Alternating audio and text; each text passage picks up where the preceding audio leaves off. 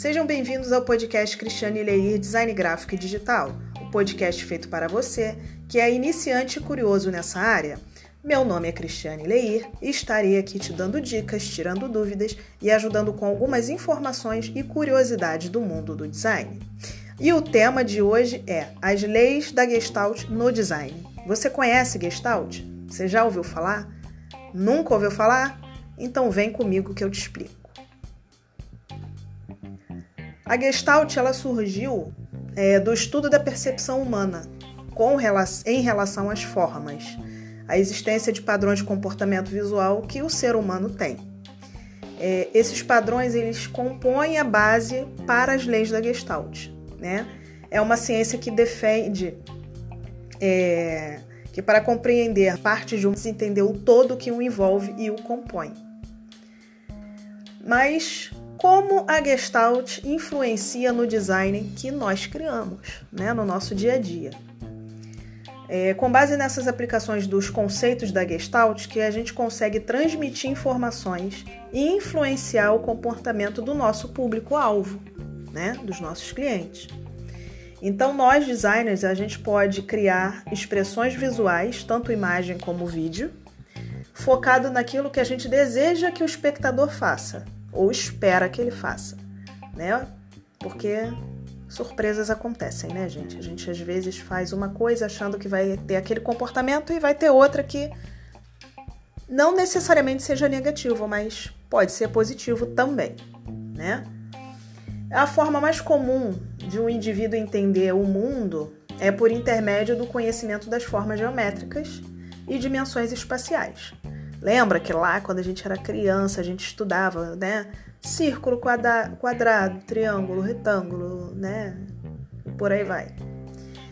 Então, aquilo ali é para ajudar, né, a gente ter a percepção das formas e a partir do conhecimento de cada elemento que compõe o espaço, nós, seres humanos, somos capazes de associar aquelas formas e entender conceitos visuais mais complexos que, que, que aqueles. Tá? Esses conceitos eles vão sendo criados de acordo com a nossa experiência de vida. Por isso que eu citei que quando a gente é novo, é criança e a gente aprende aquelas formas geométricas simples, tem um, um motivo específico, né? É para ir ajudando o nosso cérebro a ir guardando aquelas informações e deixar aquilo cada vez mais enraizado no nosso comportamento, para a gente poder ter o entendimento de conceitos visuais mais complexos. Então tá, Cristiane, isso tudo que você está falando aí, né? Mas explica pra gente quais são os quatro, os quatro principais elementos formadores dessa unidade espacial. É ponto, linha, plano e volume.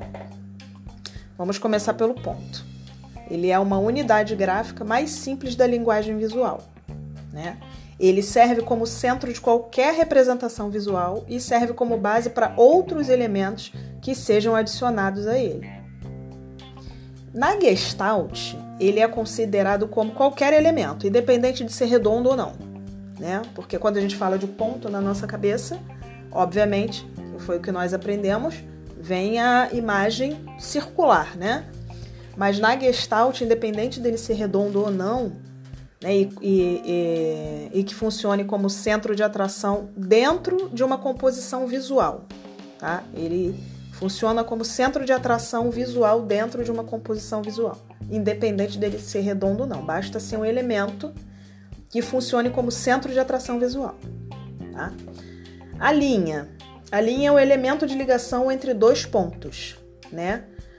Com base em sua trajetória é que a gente tem a sensação de movimento, né? E a linha pode ser conforma, contorna e delimitar objetos e coisas da, de modo em geral, né?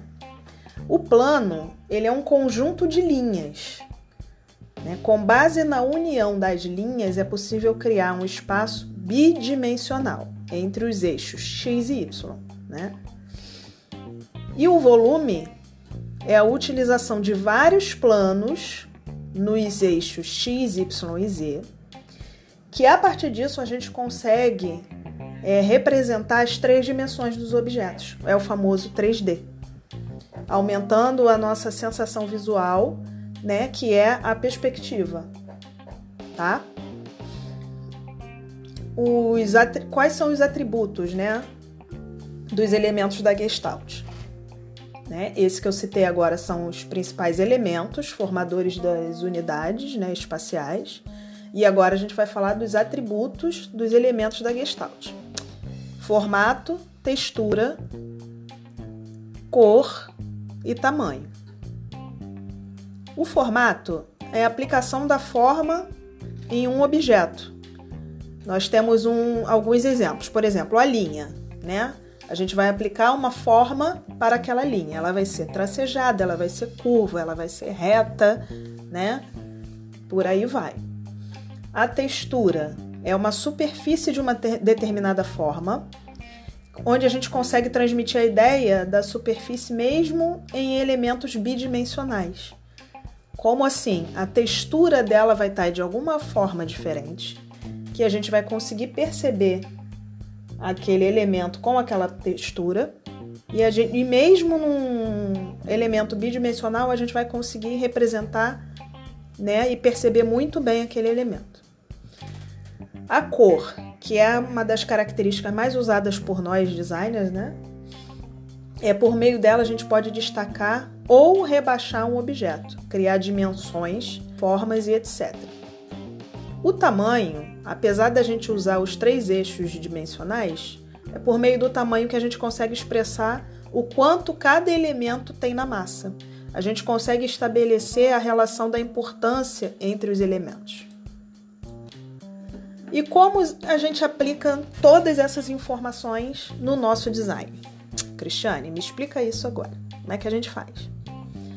É, após a gente conhecer esses elementos e como cada um funciona entre si, a gente consegue agora falar sobre a aplicação deles, né, com base nas leis do, do, da Gestalt.